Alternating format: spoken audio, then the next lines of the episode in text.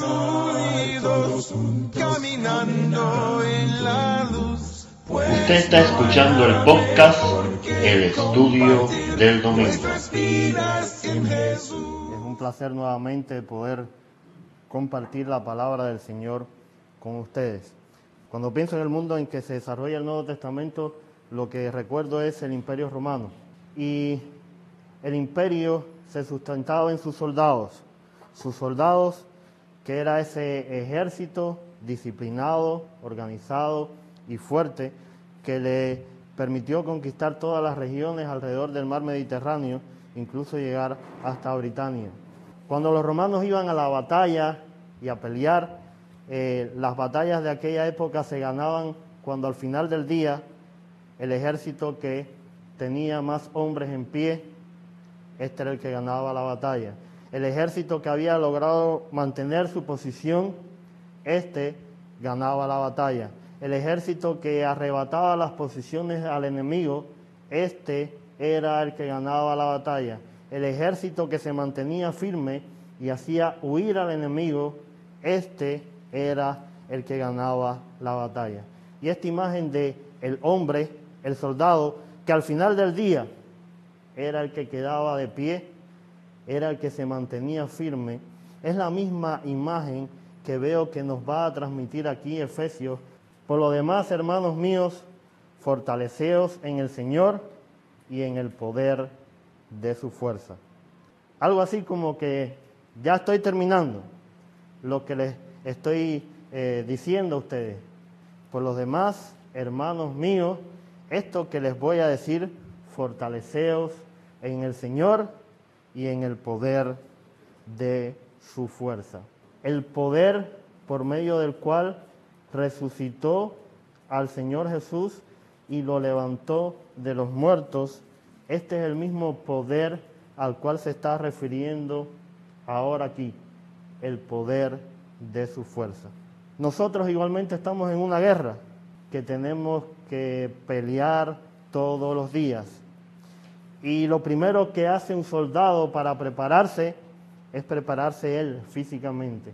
Antes de tomar un arma, antes de ponerse una armadura, algo importante, esta guerra no la podemos ganar con nuestra fuerza, no la podemos ganar con nuestra inteligencia.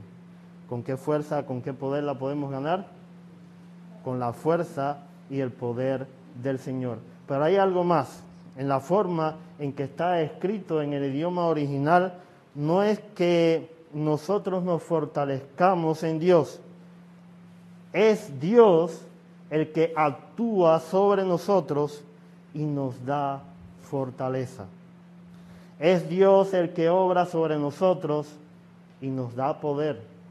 Y para que eso suceda, ¿qué tiene que pasar? Nosotros se lo tenemos que permitir. ¿Qué más nos va a decir aquí el Señor? El versículo siguiente, versículo número 11 nos dice, vestidos de toda la armadura de Dios para que podáis estar firmes contra las acechanzas del diablo. Ahora Pablo dice, lo primero es que te des cuenta que tú no puedes y que la fuerza proviene de Dios y que tienes que dejar que Él sea el que te fortalezca. ¿Qué otra cosa debe pasar? Debes vestirte de la armadura de Dios. Ahora, les pregunto, ¿de quién es la armadura? La armadura no es mía, no me pertenece a mí. La armadura es de Dios. En el Antiguo Testamento, Dios lo vemos como Jehová de los ejércitos. Y los profetas nos hablan de Dios como aquel que porta una armadura. El profeta Isaías en el capítulo número 59 de su libro nos va a hablar, incluso nos va a describir una armadura similar a la que Pablo nos está narrando ahora en Efesios capítulo 6.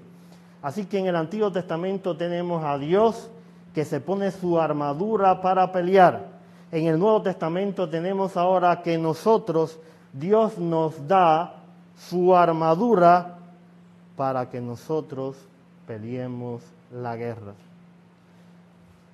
Algo así que estamos luchando esta guerra, con el mejor armamento disponible.